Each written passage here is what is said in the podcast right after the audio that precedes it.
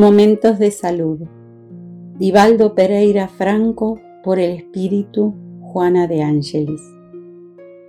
El perdón divino me dulcifica, me calma, me da la dimensión del poder terapéutico del amor. Empiezo a ver el mundo y las personas de manera diferente, correcta, positivamente. Supero los resentimientos que me martirizan Comienzo a moverme sin las cadenas que me ataban al pasado. Recupero la alegría de vivir y de ser natural.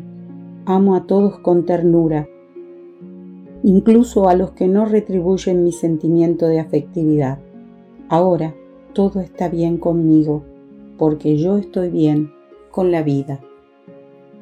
Capítulo 11 La tragedia del resentimiento.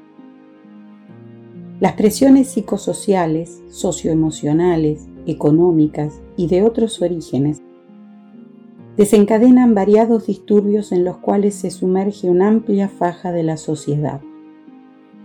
Como provocan miedo, ansiedad y amargura, desarmonizan el sistema nervioso de los seres humanos y los conducen a neurosis profundas que al ser casi siempre somatizadas son responsables de enfermedades alérgicas, digestivas, del metabolismo en general, que dan lugar a la instalación de procesos degenerativos.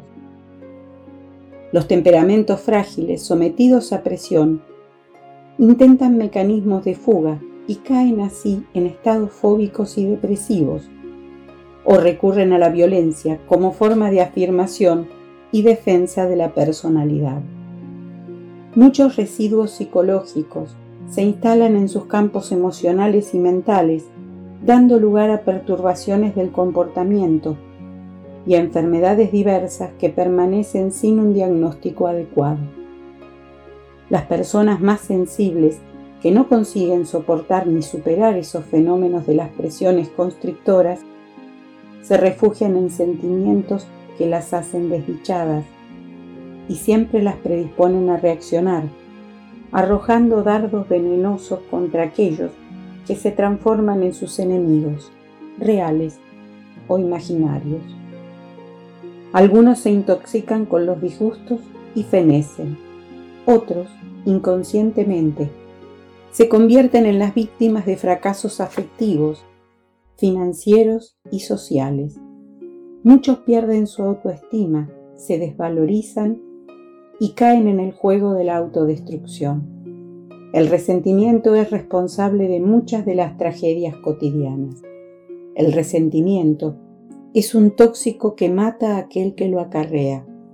Mientras vibra en la emoción, desordena los equipamientos nerviosos más sutiles y produce disritmias, oscilaciones de la presión y disfunciones cardíacas.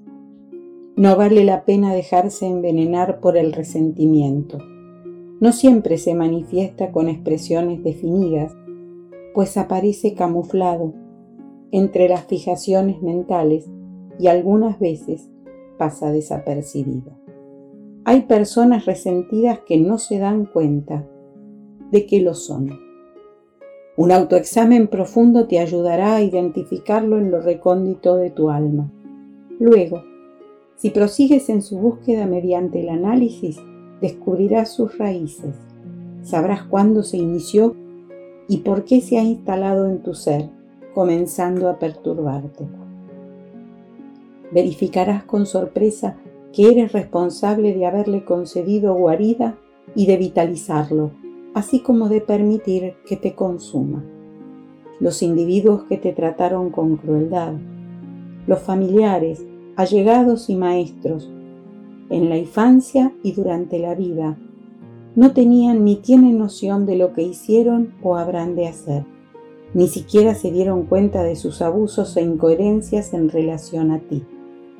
En su momento, cuando eran niños, sufrieron las mismas agresiones y ahora no hacen otra cosa que reaccionar del modo como otros procedieron con ellos. Tu primer paso será comprenderlos, considerar que carecen de responsabilidad y esclarecimiento, que no los anima mala intención hacia tu persona. Mediante ese recurso, llegarás a comprender su actitud y a perdonarlos después. Entonces habrás alcanzado la libertad. Una vez extirpada la causa injusta del resentimiento, despertarás de inmediato a un paisaje sin sombras, volverás a descubrir la vida y desaparecerán tus prevenciones para con las personas que no te eran simpáticas o con las que te mantenías a la defensiva. Además, el mal que te hagan solamente te perturbará si lo permites y lo aceptas. En caso contrario, retornará a su origen. Vive, pues, sin amarguras. Depúrate. Resentimiento, nunca más.